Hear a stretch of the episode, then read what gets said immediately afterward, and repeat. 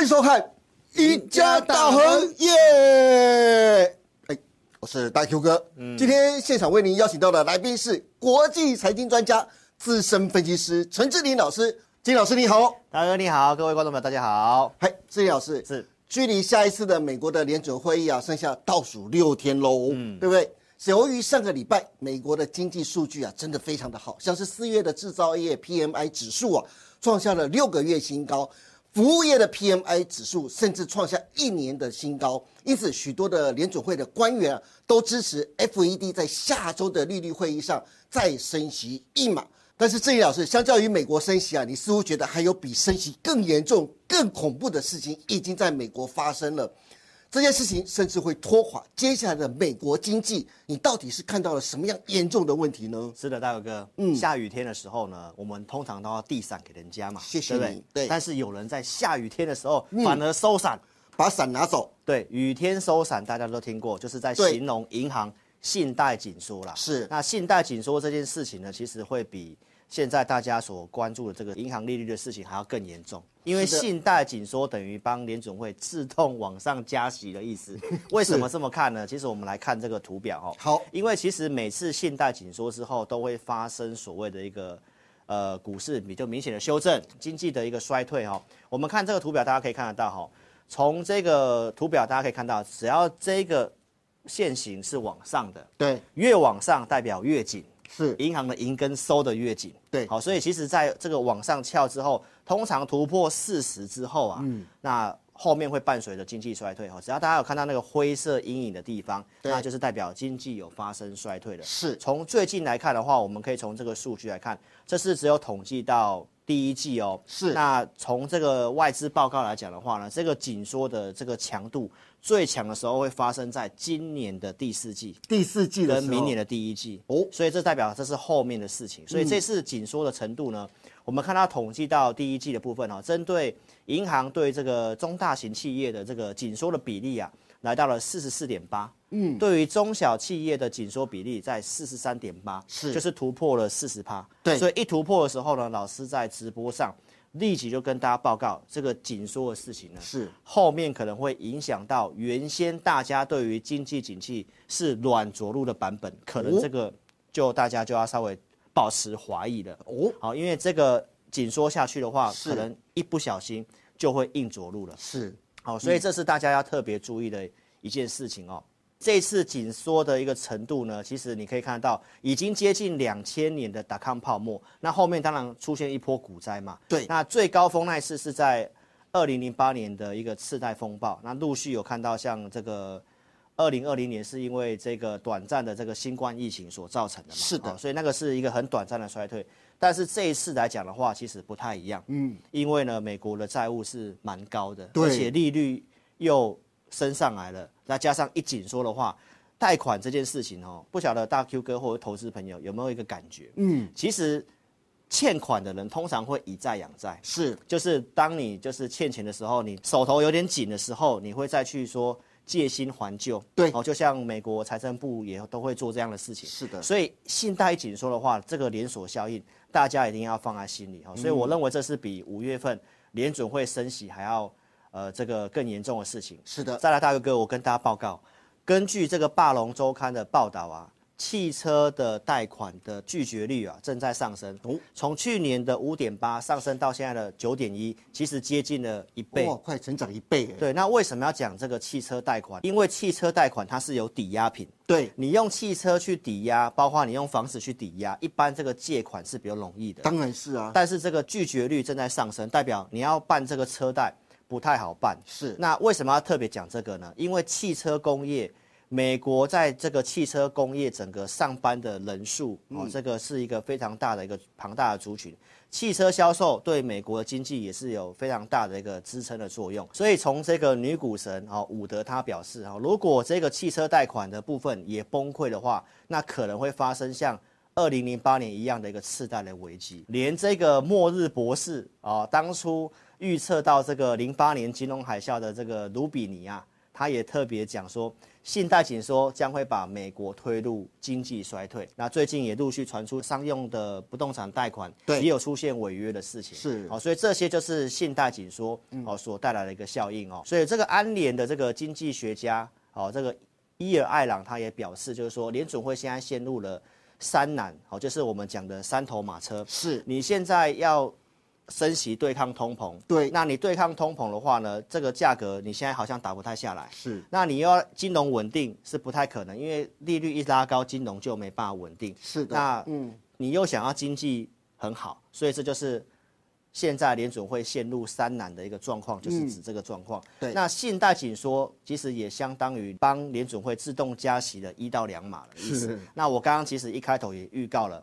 这个信贷紧缩的最强的影响会在今年的第四季到隔年的第一季。是嗯哦，这是外资报告所显示的，所以这件事情是持续在发生当中，所以面临最近股市拉上来。好，那这个地方的投资朋友的操作就要特别的小心了。是的。不过这两是除了美国经济之外，其实我还蛮担心台股的，特别是看到啊上个礼拜台股的日 K 线出现了四手连黑，对那代表指数还有低点，加上最近台湾先生古月涵又表示啊，系股银行的危机发生啊，美国股市虽然最近又起来了，但只是短暂的现象。不过台湾的投资人啊开始卖股票，把资金转进定存。上一次发生这样的情形呢、是两千年达康泡沫的时候，因此他预估啊，今年的指数很有机会跌破一二六二九前坡的低点哦。那志毅老师，一二六二九，哎，表示台股还有可能有机会再跌三千点呢。嗯所以对于接下来五月的行情，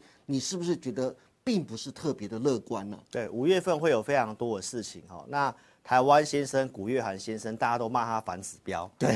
因为他每次一讲什么先反向。好，但是其实从这个古月涵先生他过去所讲的东西，你稍微拉长来看的话，其实他有他的一定的准确性。是，所以投资朋友你可以先做个参考。那我从一些国外的部分，从台湾的不管是技术面、国外的技术面，包括产业面的讯息，是好那我今天会来给大家一个结论跟这个想法上的一个参考哈。好我们先看这个美股的部分哈，因为我们最主要还是跟美股联动嘛。对那上次我讲到说，呃，这个金融的事情它不会造成危机，好，那什么时候股市会稍微消化这件事情？那就是看道琼嘛。是道琼它突破季线之后，是不是代表这银行的事情暂时是比较趋缓了？对大家也其实也验证了哈。是的哦，因为道琼它也其实已经接近这个最近的这个箱型区间的这个上缘的地方，对那也开始跌破十日线了。那这个地方的话呢，因为最近美股的金融股的财报出来还算是优于预期的，对哦所以道琼的部分是没有什么跌，但是我们可以陆续看得到，像这个跟台湾比较高度相关的纳斯达克或者是费城半导体，哦，其实都最近都开始有涨不太动的情形。对那当然就是这个礼拜美国重量科技股的财报哦出来，可能它就会有个方向出来了。是但是我们要从一个很指标的股票来看，就是台积电的 ADR，是因为台湾重要是这个半导体嘛。那我们从这个费半的角度，你可以看到，嗯，它其实已经是先跌破季线了，季线了哦，那上面的均线都开始都慢慢都是下弯的，对，所以从台积电的 ADR，它是费半的权重很大的股票嘛是，那台积电的股价它也跌破月季线。那我从这边从产业面来跟大家讲一下，台积电上礼拜在这个法说会，好，它其实表示了一件事情，一好一坏。一好好是什么呢？嗯，好就是它的资本支出没有下修嘛，对大家都说会下修，没有下修，因为它打算是超前部署，是但是营收的部分哈，其实就有验证到我之前跟大家讲过的话，它的季减的幅度比预期还要多，而且呢，去库存可能会到拖到第三季，原先对规划是第二季嘛，是然后拖到第三季去了。那台积电是属于上游，那最近在台股前阵子三月份很热的时候，都是涨 IC 设计是， ，IC 设计是台积电的客户下单给台积电嘛，对那既然台积电会说，接下来可能这个库存去化还要时间，然后会延到第三季的话，对他已经跟你预告一件事情了，就是 IC 设计不太好。是，那前阵子涨很多的 IC 设计，那势必就会修正。对好、所以台积电跟 IC 设计是台湾很大的一个半导体的族群，这个就是跟你预告一件事情哈、哦，包括最新的外销订单都跟你讲，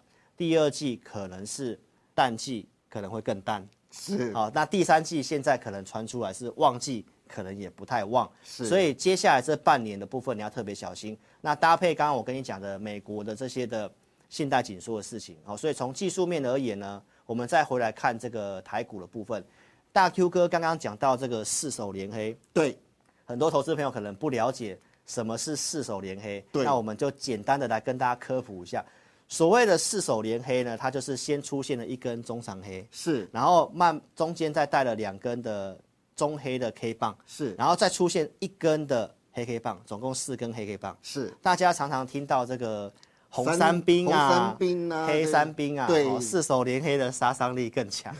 哦，所以通常出现四手连黑之后，是跟你预告行情可能反转，甚嗯至后面还有低点。但是从技术面而言呢，我们可以看到贵买的部分其实是最重要的哈、哦。嗯大盘出现了这个四手连黑之后呢，大家可以看到贵买的线图啊，它在这个上礼拜是非常凶猛的哦，两根的一个长黑 K 棒，才两天的时间就把过去大概一个月的涨幅涨幅都哦吃全掉部了都吃掉，而且重点是这两根黑 K 棒都是带大带量的，哦对那，这代表一件事情，就是大户已经是先出脱股票了，是所以我们再把这个技术面的格局稍微拉大来看一下。好，从大盘的这个周 K 线跟月 K 线来看的话呢，其实我们上次有提到哈、哦，很多空方的言论都认为说，去去年跌的那个五千九百九十点，是到现在它其实就是一个中期的反弹，所以你从月线的角度，它上来到一万六的这个地方的这对个成交量，大家可以看到下面的这个成交量虽然它是递增的，但是它还是跟过去的量比较，还是一个属萎缩的状态，稍微萎缩的状态。对那这个月就很重要。如果我说五月份这么多事情，这里开始一根的黑棒下来，如果把前面那两个月的，就是年初的那个红 K 棒都吃掉的话，是那这边再往下。可能就会讲像古先生的那嗯个版本的，那我认为这个支撑线的话呢，就是在年线一万五那那个附近啊，哦就是我们跟是大家报告，颈线位置一万五千二突破，它变支撑嘛，是所以这边大家可以先观察一下，就是一万五千二的这个地方能不能够守得住。那从周线的角度来看的话呢，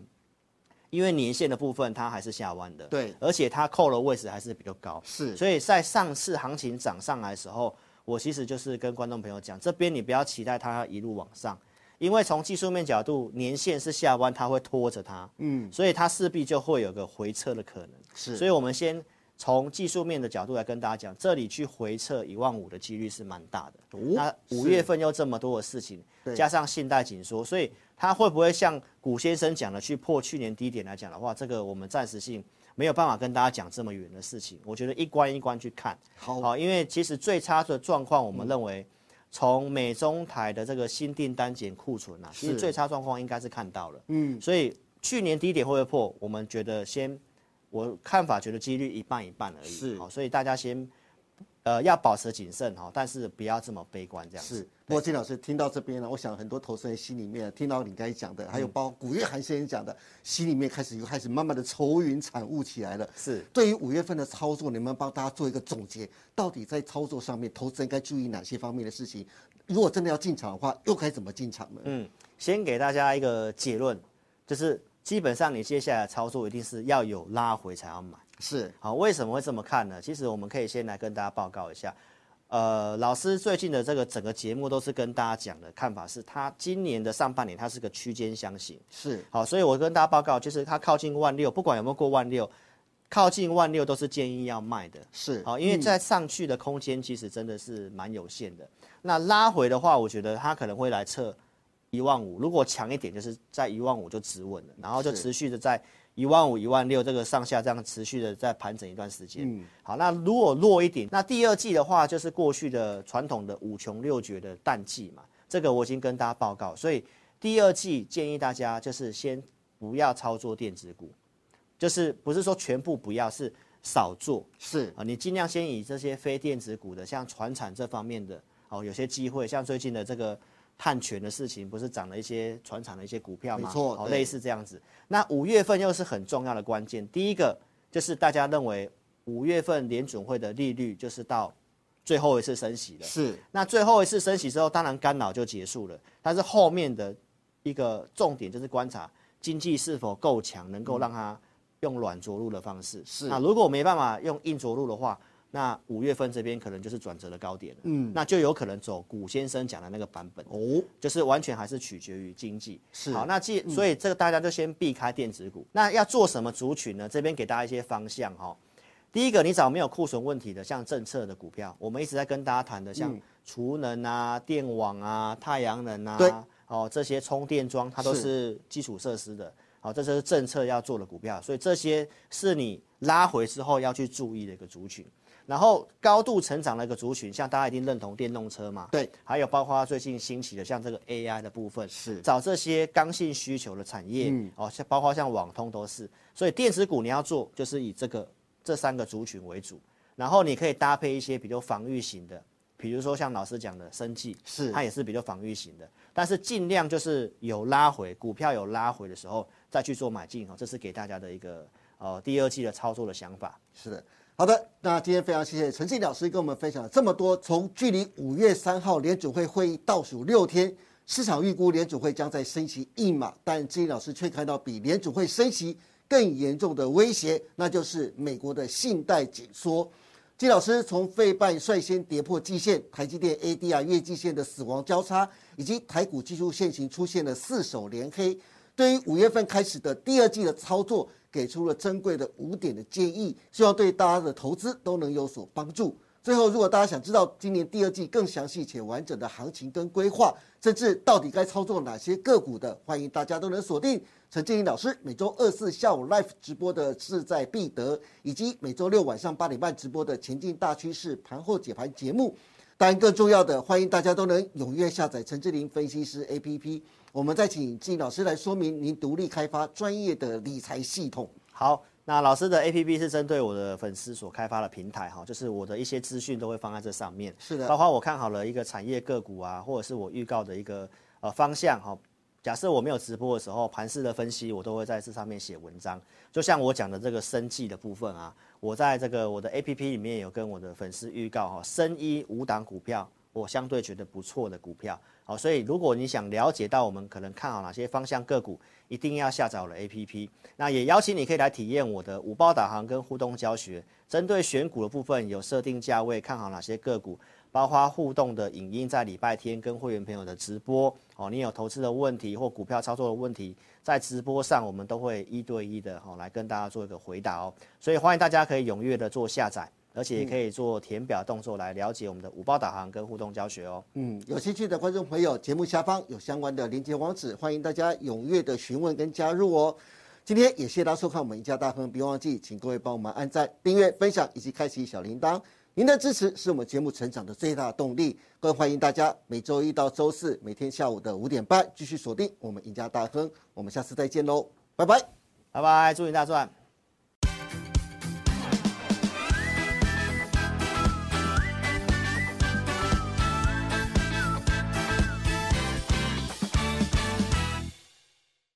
本公司所分析之个别有价证券，无不正当之财务利益关系。本节目资料仅供参考，观众朋友请勿看节目跟单操作，应独立判断、审慎评估并自负投资风险。